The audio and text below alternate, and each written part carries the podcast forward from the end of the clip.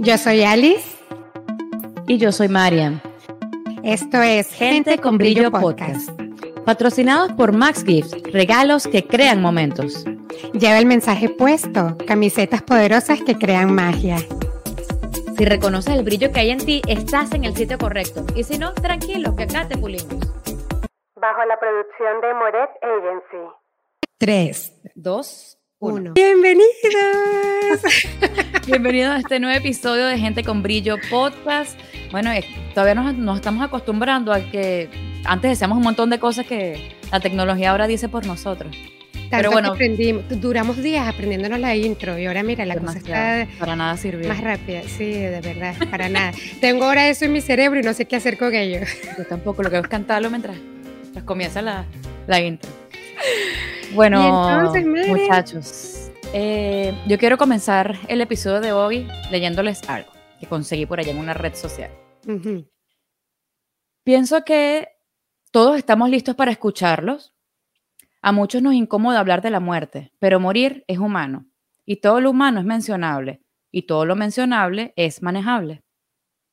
Pensar en la muerte nos regala un sentido de urgencia para hacer las cosas aquí y ahora nos da poder para hacer lo que hoy podemos, temerle, ponerle lejos o creer que depende de nosotros para cuando llega y cómo nos limita. En cambio, integrarla en la vida nos da una perspectiva útil. Si piensas que te hubiera gustado saber esto antes y no lo sabías, siempre es tiempo de sanar. Y si hoy lo sabes, voltea a tu alrededor para ver a quienes tienes con sentido de urgencia y con mucho amor mientras podamos estar. La vida es todos los días, aquí y ahora. Es el momento. Por lo demás, nada podemos saber. Qué hermoso. Una vez, esto lo conseguí por Instagram y creo que fue uno de los motivos eh, por los cuales pensamos que el invitado de hoy o nuestra invitada de hoy es cae como anillo al dedo. Alguien nos va a contar de quién se trata. Y bueno, ¿a quién traemos hoy? ¿A quién? Ella es licenciada en Relaciones Industriales, tiene diplomado en PNL, Programación Neurolingüística, es coach de vida y tanatología. Hoy atiende consultas privadas, da pláticas en temas relacionados en diferentes medios de comunicaciones acerca de la tanatología y nos viene a explicar qué es eso, qué es tanatología. Bienvenida, Paola Renero. Bien. ¿Cómo estás, Paola? Necesitamos tener un audio de... Exacto, bien. Por favor, porque no somos muy buenas haciendo fanfarria. Qué emoción verlas. Gracias por invitarme. Qué linda introducción. Gracias por Bueno, la, creaste tú. Eso salió, de tu sí, salió de tu vida. salió de mi corazón. Así, que creo que es el que bueno. trabaja fuerte, justamente. Paola, quisiéramos saber, para comenzar, ¿qué es la tanatología? ¿Qué tiene que ver esto con la muerte, con la vida? Y cómo es una herramienta útil para la gente, para, cualquier humano que en esta realidad nace, vive, se desarrolla y después sucumbe o muere. Así, justo. Bueno, eh, la verdad, la, la, la, definición es Thanatos, ¿no? Muerte, estudio de la muerte. Fue el nombre que nos tocó. Mm. Cuando eh, pues empieza a estudiar este proceso de la muerte, entramos a temas qué pasaba antes, qué pasa después, qué pasa cuando uno muere. Y este es lo que nos llama en la gran mayoría, ¿no? La gran mayoría que nos acercamos a esta, a esta disciplina científica, porque es no meramente ciencia, pero tiene eh, estudios científicos que avalan los procesos que, manejamos. Eh, nosotros como tanatólogos nos basamos en metodologías y procesos para seguir en duelo. La o sea, la parte inicial es los enfermos terminales. A mí no me gusta decir así, la verdad, porque creo que todos somos terminales, ¿no? Al pues final. Con más o menos tiempo, pero ahí vamos. Entonces, bueno, las personas que estaban al final de la vida, Elizabeth Kubler-Ross, que es la, es la madre de la tanatología, empieza a verlos. Bueno, ella es suiza, viene a vivir a Estados Unidos, creo que era una psicóloga muy inquieta y no sabían dónde ponerla y creo que dijeron, pues en el pabellón de los enfermos terminales va a estar en paz y se equivocaron profundamente porque hizo todo, hizo todo menos estar en paz. Ella eh, vio cuál era el proceso de las personas que estaban al final de la vida y es lo que conocemos ahora como las fases de duelo. Surgen en realidad de las personas que están al final de la vida, cuando les daban la noticia de que su, su vida está por terminar, vivían estas fases que, bueno, son comunes, si quieren al ratito las platicamos, si no se va a hacer esto demasiado largo, pero... pero... espérate, ¿estas fases de duelo tienen que ver con la persona que está muriendo o con el familiar? Con la persona que está muriendo.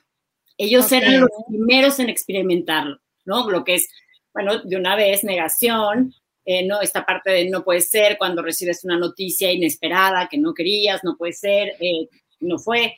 El enojo, que en, en tanatología le llamamos ira. No es un enojo común, no es el enojo que puedas manejar o que conozcas fuera de un evento de pérdida. Eh, la negociación que habla de querer cambiar el pasado, ¿no? Si yo hubiera que...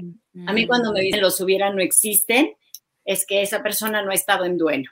Los hubiera se vienen y se forman en la puerta como si hubiera, yo hubiera, yo hubiera, yo hubiera, Me imagino. ¿no? Es esta negociación que en realidad nos hubiera gustado cambiar el pasado, el resultado que hoy ya tenemos, ¿no? Cuando te dicen, por ejemplo, tiene pues alguna enfermedad, bueno, voy a comer mejor, voy a hacer ejercicio, es esta negociación de cambiar el resultado, Entiendo. ¿no? Creo que es como la fase más compleja de entender porque las otras son como más naturales. De esta viene la tristeza hasta llegar a la aceptación. Bueno, la tristeza Elizabeth Kubler-Ross le llamaba depresión, ¿no? Eh, porque es muy profunda. Creo que alguien que no, eh, si tú llegas al doctor y no sabe que estás en duelo, te podría diagnosticar a nivel psiquiátrico con una depresión clínica cuando es una depresión por duelo. Se pueden confundir muchísimo, muchísimo. Entonces, por eso es importante que si vamos a pedir ayuda clínica, que sí se defina por parte del duelo, porque es, es, es una tristeza tan profunda que te impide, eh, te baja la energía y te impide estas actividades eh, pues que hacías cuando no estabas en duelo. ¿Y qué, Sí. ¿Y qué podemos hacer cuando tenemos un familiar en, esta, en estas etapas? ¿Qué pudiésemos hacer nosotros para ayudarlos o para contribuirle de alguna manera? Si es que existe. escucharlo, escucharlo, ¿sabes? De verdad, eh, esto es lo más, ellos viven estas etapas, las personas que están al final de la vida, Tranquila. Aló, aló. ya se me ha grabado. Bueno, nos enteramos todo del chisme. Claro, vamos a ver quién está llamando a Paola. Espero que no sea el banco. Ay, Dios, señora Paola, cobranza amorosa, pague. No, no se arrepintió, supo que estábamos ocupadas. Fíjate qué interesante, gracias. Esta, esta pregunta es bien importante porque de pronto queremos no afligir más a la persona que está en proceso de término de muerte. Y lo que podemos hacer, justamente le llamamos acompañamiento. El Ok. acompañamiento en tanatología, bueno, tenemos como tres formas, ¿no? Que es el apoyo. Si tú me hablas y me dices necesito un libro, yo te puedo dar el dato de un libro sin hacer más profunda la, la- la entrevista, digamos. Ujú. El acompañamiento es acompañar a personas en este momento de final de la vida, este, del final de la vida, a despedirse y a tener una- un, un final digno, en paz, pudiendo haber dicho todo lo que quería decir, habiendo cerrado este, pues el, El ciclo. ciclo. Exacto. Somos, nos pasa a veces que es, quiero decirles mis últimas palabras. No, no, no, no, no, no hables de eso. No te va a pasar nada. ¿no? Es como negación. Es, exacto, ¿crees que, ¿crees que le duele decirlo cuando para poder eh, morir en paz necesita decirlo? ¿No? Tocarlos, Mm. tocarlos. Me encanta lo que estás diciendo, Pau, porque a veces confundimos el optimismo de que no vas a decir nada, tú te vas a recuperar, todo va a estar bien, no digas nada, y al final nunca tuvieron el, nunca tuvimos, sí, exacto, nunca tuvimos el tiempo de despedirnos, de decir, no, lo mucho que nos queremos y cuánto te voy a extrañar. Es más, lo pienso y ah, se me Ya, hace, porque Sí. yo creo que todos los seres humanos hemos tenido alguna pérdida importante de un familiar que ahora yo no ya no está. Claro. Y mi pregunta ahora, ¿qué pasa con esa persona que se queda aquí, que, que ya no va a ver más nunca esa persona? ¿Cómo- ¿Qué herramientas hay para ese tipo de personas?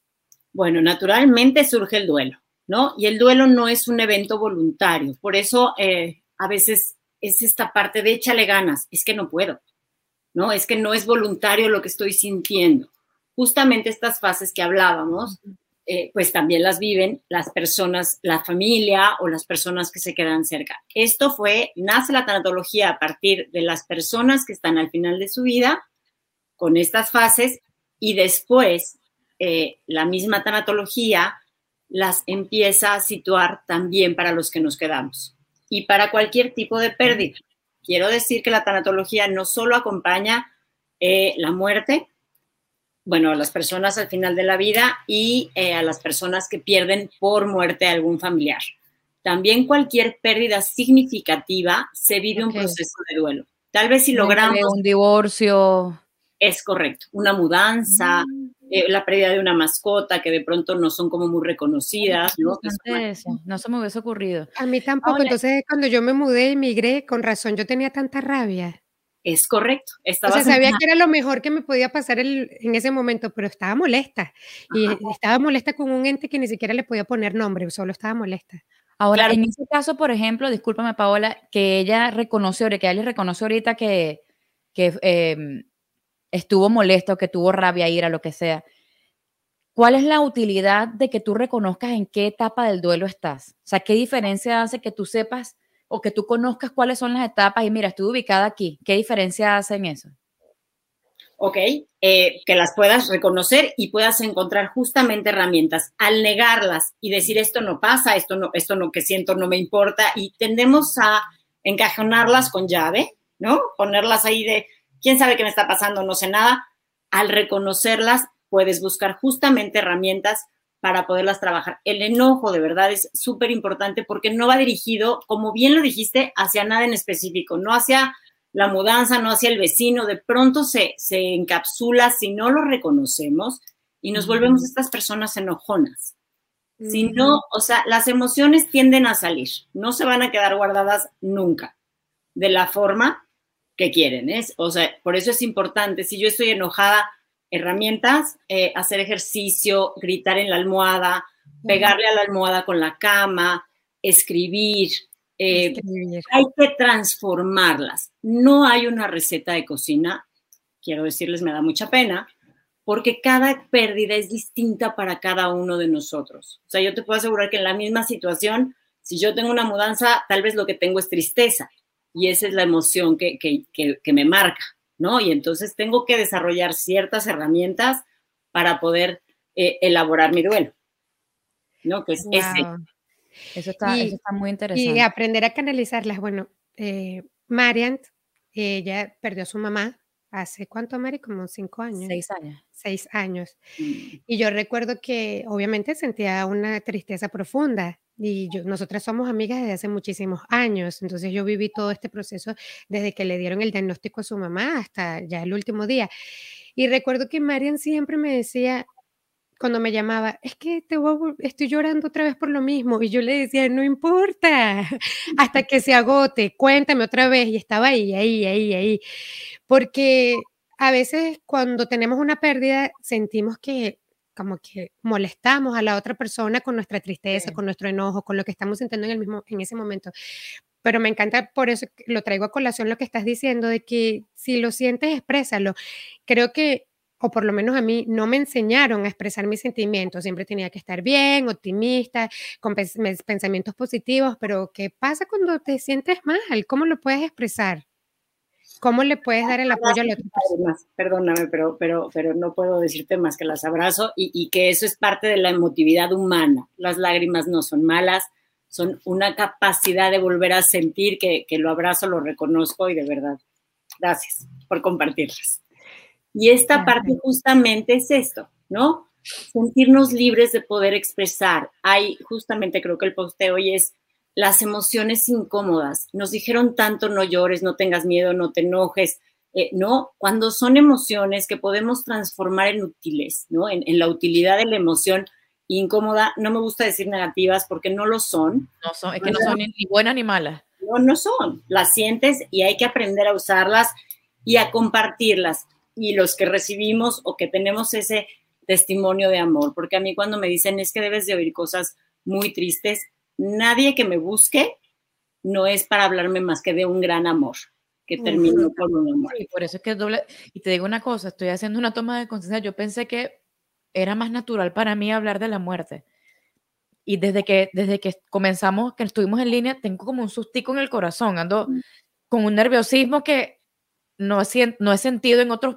Tenemos 25 podcasts y no había sentido este nervio eh, o esta angustia de, poder, de tener que confrontar una emoción tan. que me hace tan vulnerable como me está pasando ahorita. Y yo creo que reconocer justamente la vulnerabilidad fue lo que me hizo a mí salir más rápido del duelo. Me sigue doliendo, por supuesto, siempre, yo que siempre voy a llorar a mi mamá, pero eh, ya como que lo hago desde, otro, desde, otro, desde otra posición. Cada vez es más natural, pero desde que comencé a reconocer que y a darme el permiso de sentirme mal, oye, sí, estoy triste, estoy deprimida, me duele, coño, no tenerla, eh, la extraño, extraño muchas cosas, y reconocer eh, de frente que, ok, lo estás sintiendo, ya no está, pero wow, podemos seguir adelante. Y esa fue eh, mi mayor ganancia y creo que tocar fondo en un momento determinado, que yo siempre digo que a mí no me importó, eh, yo quería morirme detrás de que mi mamá se murió y no quería que nadie me salvara, además. O sea, los que querían venir a salvarme, yo decía, epa, pero yo me quiero morir, respétame. Yo no, a mí no me importaba mi hija, no me importaba, pero absolutamente nada, ni la gente que quedaba, ni mucho menos. Pero ahora desde ese sitio de, reconocer y de amor eh, a mí misma, puedo, siento que puedo eh, apoyar a personas que están por lo mismo diciéndoles, oye, date el permiso de sentir, está bien. Y te aseguro que vas a estar mejor y vas a recordarlo con amor y te reirás y todo va a pasar. El día siguiente siempre va a amanecer. Claro, con el tiempo. A mí es un, eh, eh, sí, aunque no es un concepto que me encante. Creo que el tiempo no es el que resuelve todo, justamente el, permiso, el porque el tiempo, claro, acomoda, pero también... el tiempo eso, eh, yo te puedo decir que para mí el tiempo fueron, no sé, seis meses, qué sé yo, para otros serán 20 años, para otros serán tres horas, serán tres días, qué sé yo. o sea, es muy variable, pero además te voy a decir, si queda una emoción no elaborada, ese tiempo puede ser muy largo con esta emoción de enojo, por ejemplo. Si no la trabajaste, si no la sacaste, a ver, las emociones son muy rápidas. Estoy triste, estoy contento, lo que decías, esta parte, Mariana, de, mañana es otro día.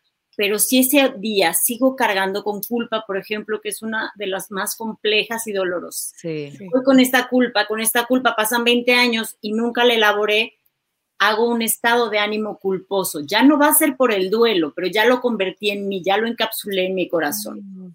Y entonces ya no sé por dónde trabajarlo. Por eso es importante, cuando no estamos pudiendo eh, dejárselo solo al tiempo, a mí me preocupa un poco cuando son duelos muy significativos. Darse permiso es importantísimo, dejarse mucha terapia. No nos, sabes, pero no nos enseñaron a llorar. Hay personas que me dicen, me voy a morir si lloro es que yo no tengo a nadie que se haya muerto si llora, ¿no? O sea, sabroso, yo que soy lloroncísima, es divino, lo más liberador que existe. Qué rico, yo soy como, yo no era, ¿eh? Yo a partir de, la tanatología, yo era, bueno, mi hija se fue a vivir a Canadá un año y todavía no me perdona, este, no me perdona que no, pero ni media lágrima mi marido, ¿sí? Y yo así, claro que no, yo, no, lloraba. Ahora soy fan y me pongo mis maratones de películas, un exivazo de agua, siempre agua porque nos deshidratamos y duele la cabeza, pero es el único riesgo que tenemos. O sea, si lloramos y no nos hidratamos, nos duele la cabeza, pero tampoco pasa, porque sí es un tema que nadie nos enseñó, de verdad, y, esta historia de las, claro, psicológicamente son, generan malestar, ¿no? Estas emociones, el enojo, el miedo, la tristeza, pero, pero también nos crean enseñanza. Y un poco lo que decías, Marian, puedes vivir el duelo, transitarlo y decir, ok, ya puedo con esto, pero vivirlo desde la tragedia de, haberlo, de haber perdido a tu mamá o desde el agradecimiento de haberla tenido. sí las viví las dos, las viví las dos. al principio se, vive, se ve solo esta, la tragedia de, de, la pérdida, de la ausencia. Así es. Pero al final eh, es esto, cuando la ves desde otra perspectiva que me dices, es verla desde el agradecimiento de haberla tenido. Pero para eso hay que vivir. el duelo, para eso hay que transitarlo, para eso hay que llorarlo, para eso hay que dar cojinazos a las paredes lo más fuerte. Te digo, a mí, a mí me, yo, tuve que hacer terapia porque yo estaba en un enojo que yo no había reconocido. Yo estaba arrechísima con la vida y, ojo, y molestísima con ella porque ella me había dejado, chica, la niña chiquita, ¿cómo se te ocurre? Claro, se vive como un abandono. Generalmente puedes vivirlo como un abandono. Yo me acuerdo de un paciente justo que me decía, es que me abandonó, pero bueno, además con un diagnóstico ya no había posibilidades enorme de cáncer, no te dejó, se murió. Bueno, creo que a la fecha sigue pensando que lo abandonó, creo que ya, yo, yo no podía convencerlo porque no es una lucha, pero sí es hacer esta conciencia de, pues no nos abandonan, por supuesto, es parte de la vida. Tenemos el concepto de la muerte eh, como muy aprendido de la escuela, porque yo a quien le pregunto es, ¿qué es la muerte? Pues es el proceso del final de la vida, pero, pero a mí no me pasa. ¿no? Claro. Y aquí está, yo siempre digo, de esta manita hoy me toca estar agarrada de la vida y la pesco fuertísimo. y la abrazo y la beso. Pero no creas que está suelta, ¿eh? Claro. De este lado también está agarrada y es mi amiga. Y son parte, no es enemiga. Esta me está diciendo, apúrate a vivir y disfruta hoy. No me está diciendo, ten miedo. Me está diciendo, disfruta, abraza. Nunca va a ser suficiente, ¿sabes? Nunca. Paola, ahora que estamos en esta época, que no sé, que el mundo nos, yo creo que nos, nos ha eh, empujado a experimentar eh, un montón de cambios tan, tan increíbles. Nosotros somos venezolanos y la realidad del venezolano para muchos es que hemos tenido que eh, disgregar familias para migrar y, y que con la pandemia también nos ha tocado Em, tener que experimentar despedirnos de nuestros seres queridos sin estar allí. ¿Qué visión tienes tú con respecto a eso? ¿O qué pudiese mm, ayudar o qué, crees tú que puede ayudar a gestionar esta pérdida? Porque evidentemente yo, yo disfruté a mi mamá mientras en su lecho de muerte y le agradecí, me despedí, todo el cuento. Pero muchas personas no han tenido la oportunidad de hacerlo y nunca vieron un cuerpo, nunca pudieron despedirse y nunca pudieron hacer esto real. Claro. ¿Qué, pudieses decir? Recomendar. recomendar para manejar esta situación. No, sé es, este cambio del mundo de verdad, porque sí, y efectivamente este, en Venezuela ha sido, creo que por la, migración y por los cambios también ha sido eh, difícil. Eh, somos energía, ¿no? Pienso que los rituales funerarios nos exigen se hacen en realidad para los que nos quedamos, ¿no? o sea, quien se fue, se fue, quien ya murió, ya murió, ya está en un lugar seguro y lo hacemos para podernos ayudar en el proceso de duelo, para poder hacer un poco más consciente el tema. La distancia nos ofrece la posibilidad de ritualizar a distancia. El ritual es para ti. Eh, yo alguna vez lo escuché, cosa que me encanta, que es, no importa quién le cerró los ojos, sino quien se los mantuvo abiertos al final. Uy, ¿no? A veces estamos luchando por cerrar los ojos de alguien cuando le mantuvimos una sonrisa o lo abrazamos en vida. A veces ponemos los ojos en el lugar equivocado, en el que el evento es único. La muerte es una vez en la vida y la vida es todos los días. Claro que tiene peso, Claro que nos gustaría, como bien eh, fuiste muy privilegiada en, acompañar a tu mamá, yo a mi abuelo, sin duda, pero, pero no podemos escoger siempre ese final. O sea, es como reconocer que ese evento único no es lo único, valga la repetición, no es lo único que importa, es quitarle peso a eso de que no estuviste allí, o sea, pero no, no enfocarse en eso, sino más bien en todo lo que sí hiciste, en todo lo que, todo el tiempo que sí estuviste.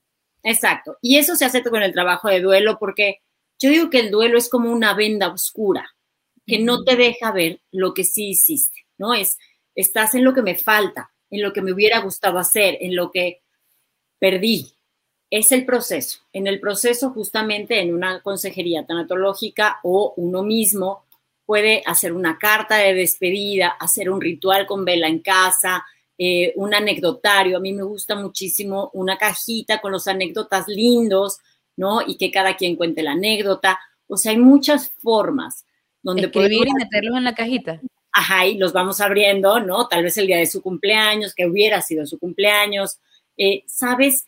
De pronto, la muerte merece todo mi respeto, pero no esta funebresidad que nos han puesto de pronto y mucho más a los países pues latinos, ¿no? Esta parte de eh, de pronto es difícil, pero es una despedida, es una graduación. Creo que fue la misión cumplida, ¿sabes? Como palomita. Y si podemos hacer un stand innovation, creo que vale la pena. Qué hermoso. Así lo veo. Así veo. En palabras estoy.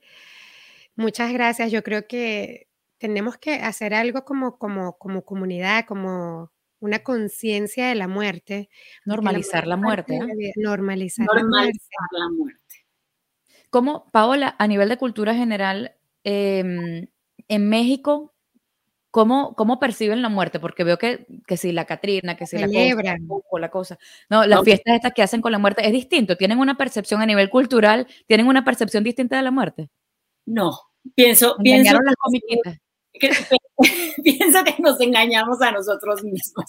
Nos duele un montón, nos duele un montón. La ausencia, por supuesto, y además es una cultura de familias muéganos, de la mamá. O sea, la verdad es que creo que, es como esta parte de burlarnos un poco de ella. Yo amo la fiesta mexicana, o sea, la fiesta, la tradición, eh, la ofrenda mexicana me parece una forma maravillosa de honrarlos, de recordarlos, pero no quiere decir que no nos duela, creo que, o sea, nos duele y nos duele bien.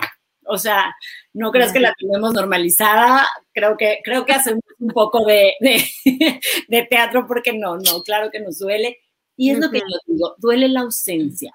La ausencia de un vínculo, pues siempre la vas a sentir. A mí cuando me dicen es que estoy tan triste, pero ¿cómo podrías estar? ¿Sabes? O sea, a veces decimos, estoy muy triste, claro, pero ¿cómo podrías estar distinto? Eso es lo normal, ¿no? O lo natural. Claro que no, todos tenemos eh, estrategias de afrontamiento distintos. No todos tienen que llorar, no todos se tienen que enojar, no todos tienen que pasar por las fases. Ni el que no lloran le duele menos el muerto. No, no, es, que el duelo es muy juzgado, ¿sabes? El que estaba, el que no llora, seguro no lo quería y solo quería la herencia. No, no, bueno, no, oigo historias que te digo. Hola, ¿cuál es la mejor frase que podemos decir cuando nos encontramos con un familiar que ha tenido una pérdida. Yo nunca sé qué decir, Pau, yo soy muy imprudente y entonces a mí me sale lo peor.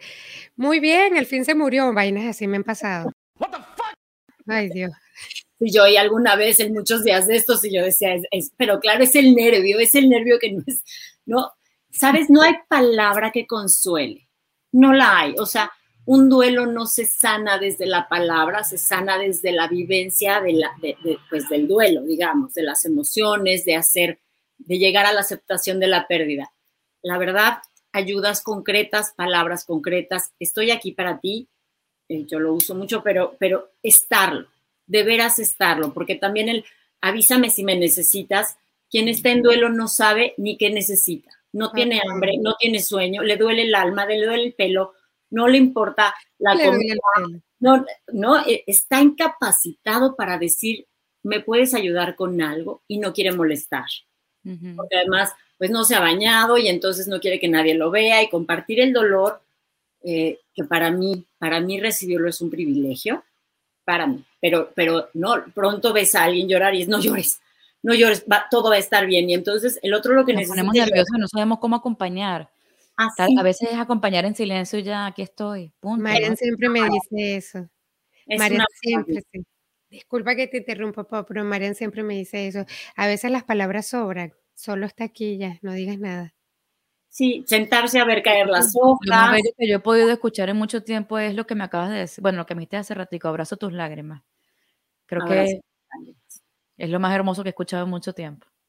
Pues, Excepto el te amo de mi mamá, bueno, de mi hijo, perdón, de mi mamá no. Ay, Dios. Ahorita no me hable, señora, por favor. Del Maya. Paola, eh, em, yo creo que estamos, ya que estamos hablando aquí de todo esto, eh, es la hora de entrar al modo brillo off. Ok. Como te explicamos antes, el modo brillo off es eh, un momento que puedas compartir entre nosotros una experiencia, una vivencia, alguna anécdota que tengas acerca de un momento en el que la luz no se haya asomado, pero ni por equivocación, y hayas pensado que, ay, no, metiste la pata o la peor experiencia de tu vida, pero que bueno, al final lo que hiciste fue reírte o salir de ella con alguna de tus herramientas. Bueno, pues no cuento, cuento la mía propia. Sabes que me preguntan muchísimo que si he tenido pérdidas y yo cuento que, que, más de las que me gustaría enlistar, pero nunca vamos a tener las mismas. Eso sí, nunca tendríamos las mismas porque son únicas y personales.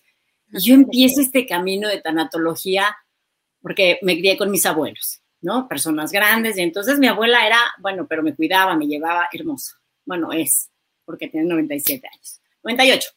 Y entonces yo hace 10 años, yo decía, no, hace 10, hace 15, yo decía, pues ya, no, este puede ser su último año.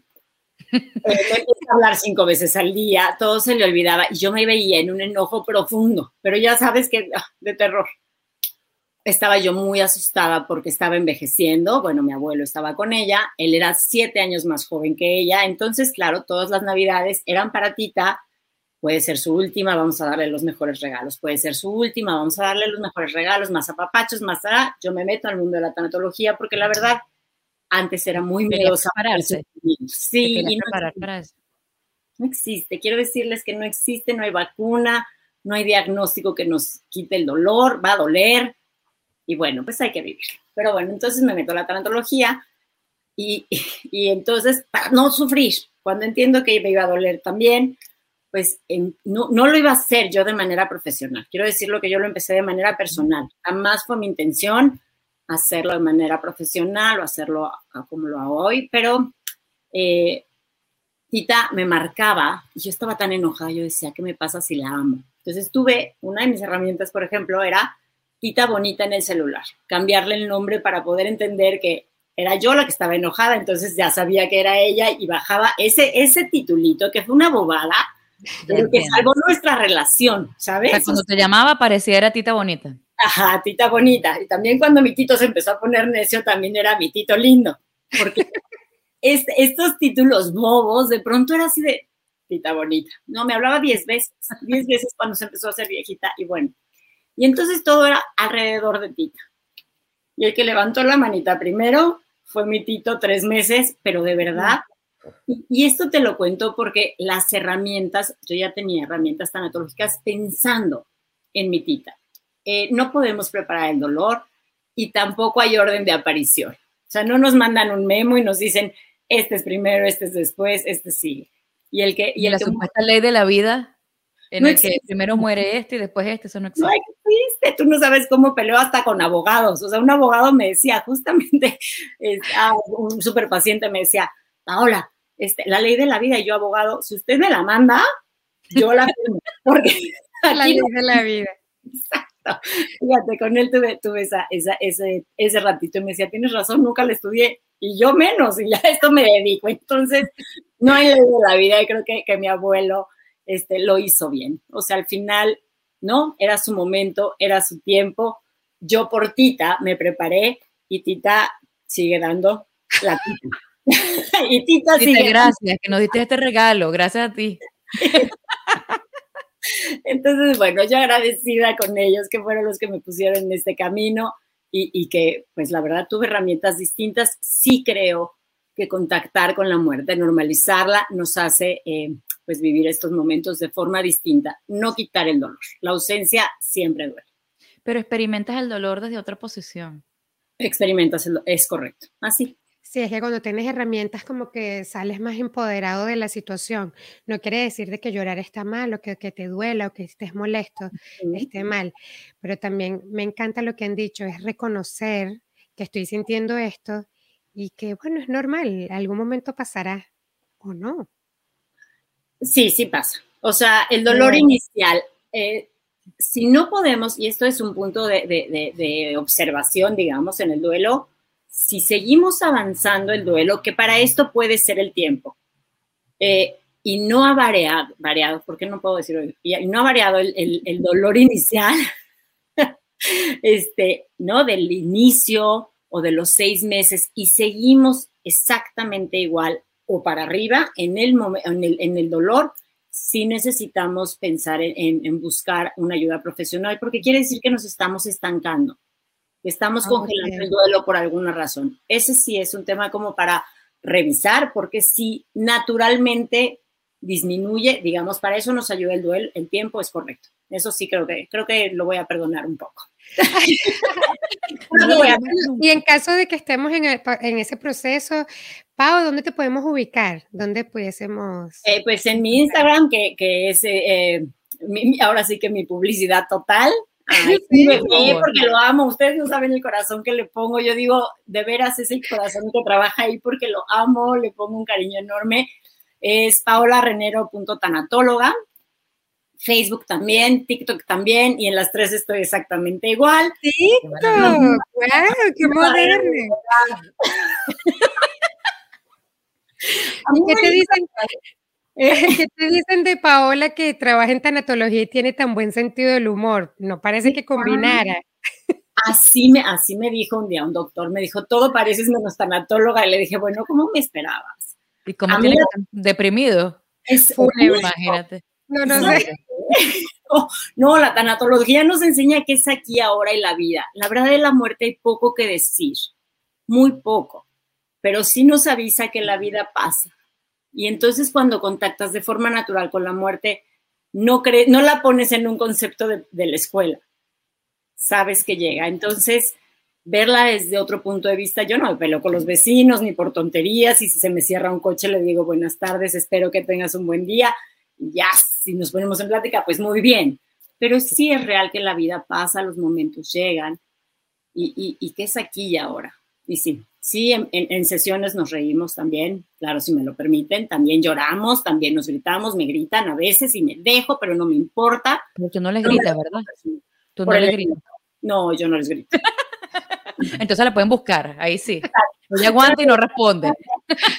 También no hacen los gritos, así como las lágrimas, los gritos los entiendo. Pues es que sí, sí, es, es, es un dolor distinto, es, es y hay que vivir. ¿Cómo te proteges, Paola? O te proteges, no sé si es la, la, palabra o la expresión adecuada, pero ¿cómo haces para no alinear el dolor de tu cliente? Alguien alguna vez me dijo que la tanatología me puso aquí que ella fue la que me escogió. Y sí lo creo porque logro separar. Mi historia es mía y la tuya es tuya y la recibo con respeto y con cariño, pero sí conscientemente sé que es tuya, ¿sabes? Y, no, no, a mí me han preguntado que cómo me protejo y no lo sé, no te puedo decir, sé de colegas que toman terapia hoy, yo no lo hago, logro separar y tomar tu dolor desde tuyo y los míos trabajarlos como míos en mi forma, pero, pero respeto mucho tu historia, ¿sabes? Creo que el respeto es el que me hace, me hace trabajar así. Qué bello.